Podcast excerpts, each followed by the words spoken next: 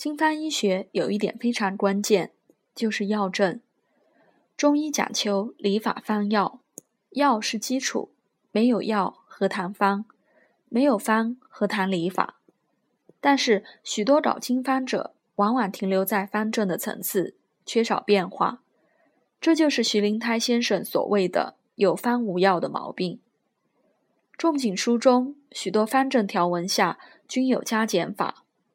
不加减是不容易取得最佳的临床疗效的，而要正确的加减，就必须了解每味药物的主治，也就是药证。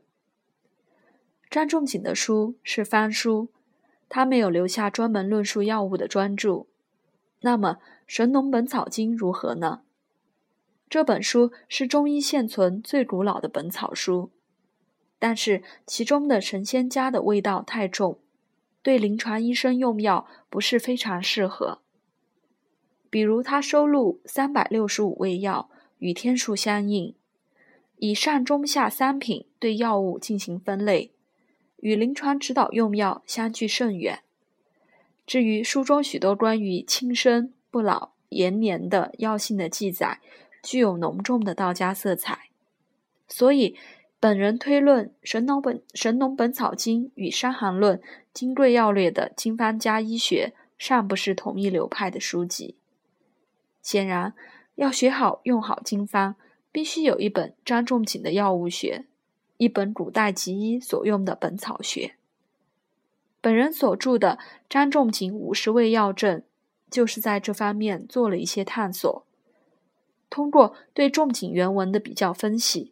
试图破译出一本张仲景临床药物学，这个药物学就是药证。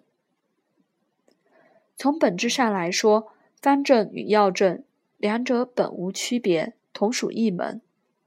所以，宋代伤寒家朱公说过：“药证者，药方前有证也。”他是将药证与方证合称的。